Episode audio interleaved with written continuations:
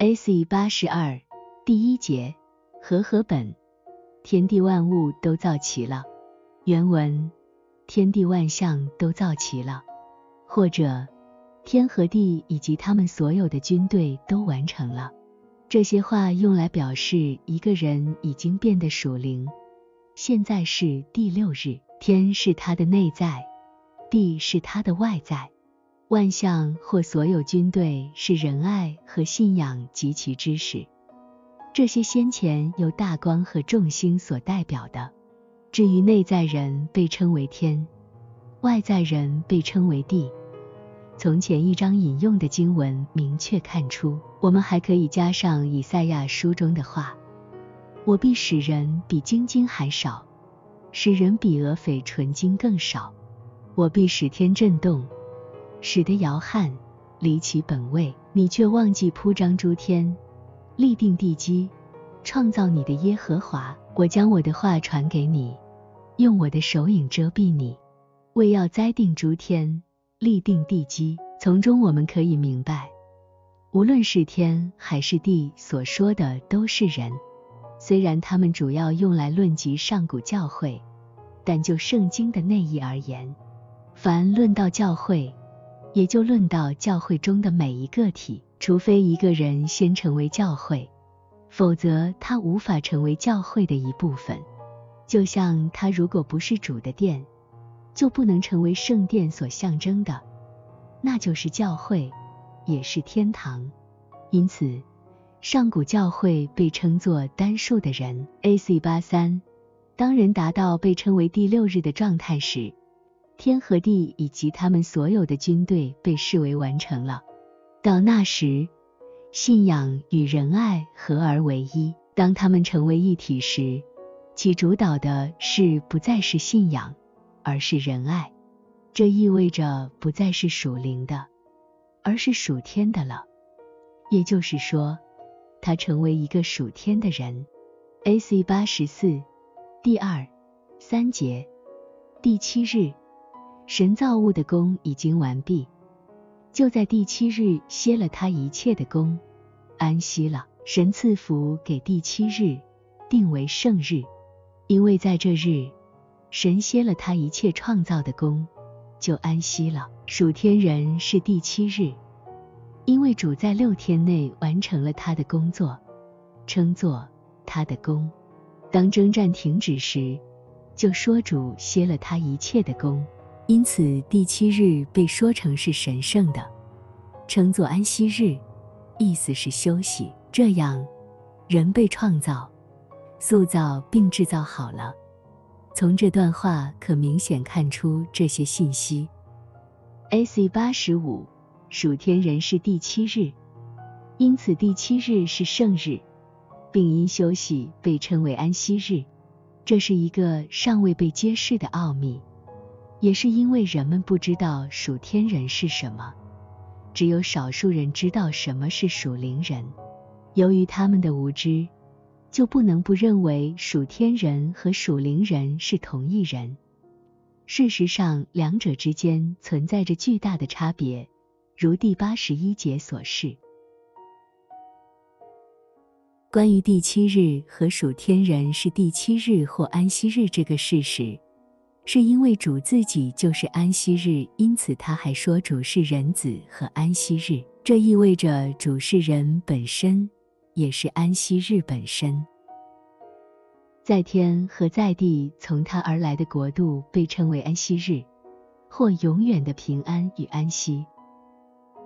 这里所说的上古教会，与接下来的教会相比，是主的安息日。后续的每一个属于主的内在的教会也是安息日。每个被重生的人，当他成为属天时，也是安息日，因为征战或劳苦的六日已过去，他已成为主的样式。这些事在犹太教会中通过用劳苦做工的六日和安息的第七日来表示，因为该教会所设立的一切都代表主和他的国度。类似的事情还通过前行和停歇的约柜来代表，因为在旷野中的行程代表各样征战和试探，停歇则代表安息的状态。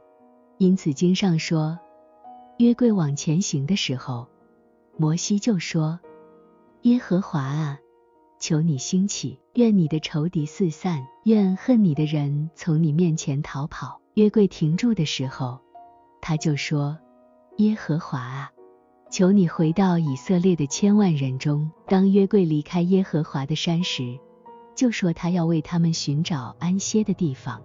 属天人的安息，在以赛亚书中以安息日来描述。你若在安息日调转你的脚步，在我圣日不以操作为喜乐，称安息日为可喜乐的，称耶和华的圣日为可尊重的，而且尊敬这日。不办自己的私事，不随自己的私意，不说自己的私话，你就以耶和华为乐。耶和华要使你成价地的高处，又以你祖雅各的产业养育你。这是属天人的品性。但凡行事，不出于自己所爱，而是出于主的爱，也就是讨主的欢喜，这样就能享受内在的平安和快乐。及此处成价地的高处所象征的意义，也能享受外在的安宁和愉悦，就是此处以你祖雅各的产业养育你所象征的。A.C. 八十六第六日被造的属灵人，当他开始变得属天时，在这里首先提到的就是安息日前夜。犹太人教会从傍晚开始守圣安息，就是代表这层意义。接下来所说的是属天人的早晨。A.C. 八十七，属天人被视为安息日或安息，这也是因为当他成为属天之人，与恶的征战停止，恶灵退去，善灵和天使灵走近。当他们出现时，恶灵无法存在，只有远远逃走，因为不是人自己在征战。而是主独自为人征战，所以就说主安息了。A.C. 八十八，当属灵人成为属天人时，他被称为神的宫，因为主独自为人而战，并且是主创造、塑造和制造了他，所以此处说到第七日，神造物的功已经完毕，并两次说神歇了他一切的功。在众先知书中，这被普遍的称为耶和华手和手指的工作。例如，在以赛亚书中，当谈到被重生的人时，耶和华以色列的圣者，就是造就以色列的，如此说：将来的事，你们可以问我；至于我的种子，并我手的工作，你们可以求我吩咐我。我造地，又造人在地上。我亲手铺张诸天，天上万象也是我所命定的。创造诸天的耶和华，制造成全大地的神，他创造坚定大地，并非使地荒凉，是要给人居住。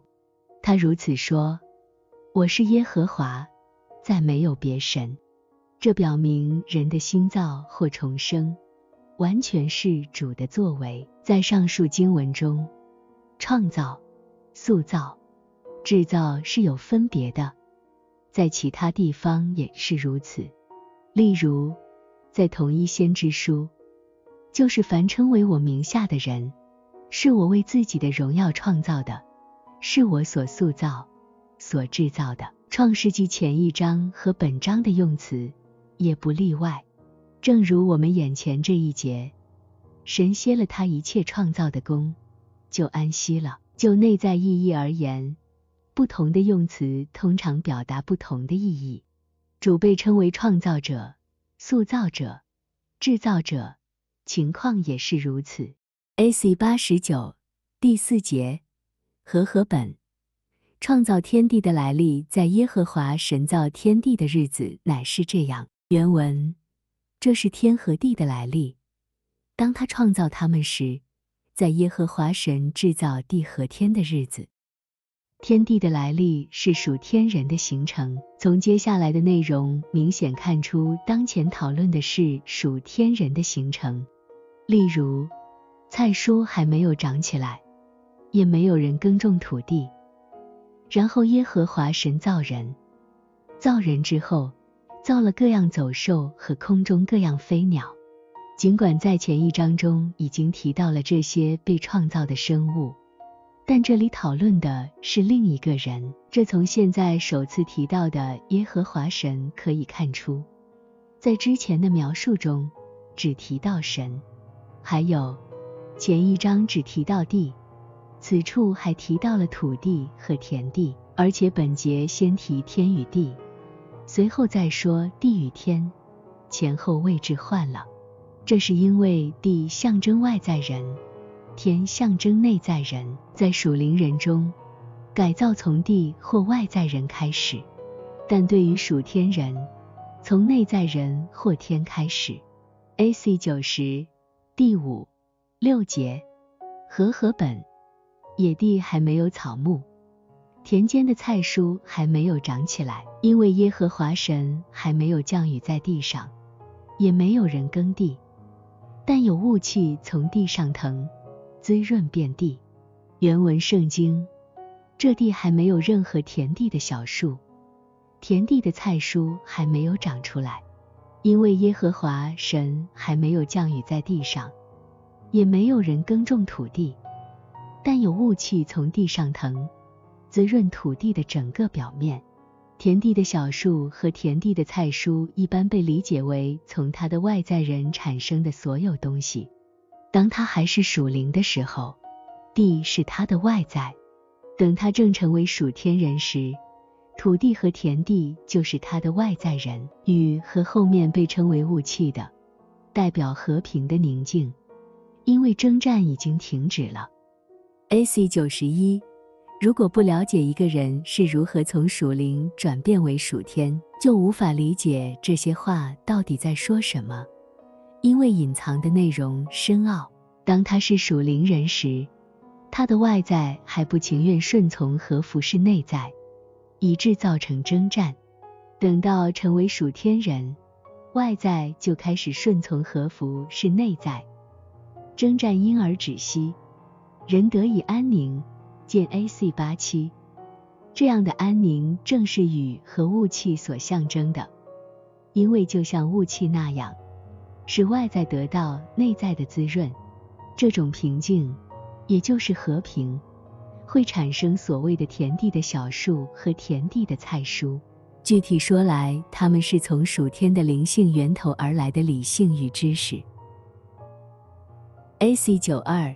征战停止或贪婪与伪谬所造成的纷乱止息以后，外在人所享受的安宁是怎样的状态？这只有体验过这种平安的人方能明白。它是一种超乎想象的喜乐满足的状态，不仅是征战的止息而已，更是内在平安流露出的生命，以不可言说的方式影响外在。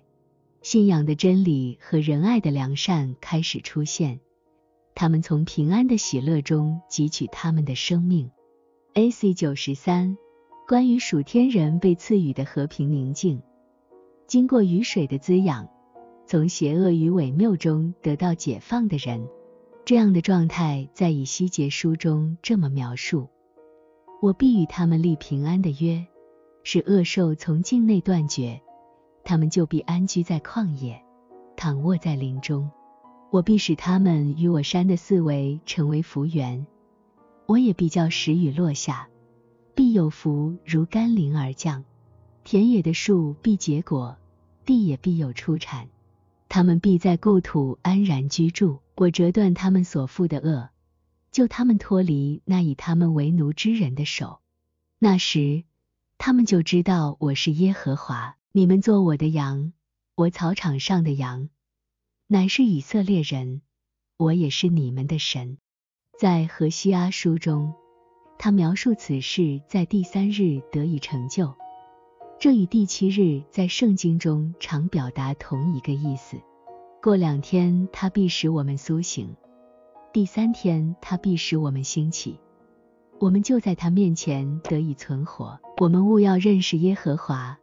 竭力追求认识他，他出现却如晨光，他必临到我们像甘雨，像滋润田地的春雨。以西结书在描述古教会时，将该状态比作田间所长的。我使你生长，好像田间所长的，你就渐渐长大，以致极其俊美。在以赛亚书中，还比作耶和华种的栽子，手的工作。A.C. 九十四第七节和合本。耶和华神用地上的尘土造人，将生气吹在他鼻孔里，他就成了有灵的活人，名叫亚当。原文圣经：耶和华上帝用土地的尘土造人，将生命的气息吹在他的鼻孔里，那人就成了一个活人。用土地的尘土造人，指的是他的外在人，之前他并不是人。因为第五节说没有人耕种土地，将生命的气息吹在他鼻孔里，意味着赋予他信仰与仁爱的生命，那人就成了一个活人，意味着他的外在人也变得有生命。A.C. 九五在此讨论他外在的生活。之前两节说到信仰或理智方面的生活，本节论到他在仁爱或意志方面的生活。此前。外在不情愿屈从并服侍内在，而是时常与内在做斗争。那时的外在并不是人，不过现在正变为属天，外在开始屈从并服侍内在。通过信仰的生活和仁爱的生活，已变成人。信仰的生活预备他，不过是仁爱的生活使他成为人。A.C. 九十六。说到耶和华神在鼻孔里吹气，事情是这样的：古时在圣经中的鼻孔通常用来表示所有因气味而产生的愉悦，这代表了内心的直接领受。因此，经上常说耶和华从凡迹或代表他自己和他的国度的事物闻到馨香，他最悦纳的是仁爱与信仰的事物。所以这里说。他将生命的气息吹在他的鼻孔里，因此，耶和华的受膏者就是主，被称为鼻中的气。主自己已向门徒们吹气，来表达同样的意义。耶稣就向他们吹一口气，说：“你们受圣灵。” A.C. 九十七以吹气和呼吸来描述生命。是因为上古教会的人们通过呼吸的状态来感知仁爱与信仰的状态，这些状态在他们的后代中逐渐发生了变化。关于这种呼吸，在此我无法对它进行描述，因为时至今日已经完全是个秘密。上古之人对它十分了解，那些在来生中的人也知道，但在这个地球上，没有人知道这一点了。这就是为何人们常将灵或生命比作气、气、风、灵的原文相同。同样，在约翰福音中，主在谈论人的重生时，风随着意思吹，你听见风的响声，却不晓得从那里来，往那里去。凡从圣灵生的，也是如此。在诗篇中类似。诸天及耶和华的命而造，万象及他口中的气而成。你收回他们的气，他们就死亡，归于尘土。你发出你的灵，他们便受造。你使地面更换为新。对于气用来象征信仰与仁爱的生命，约伯记中可看出。但在人里面有灵，全能者的气使人有聪明。神的灵造我。全能者的气使我得生，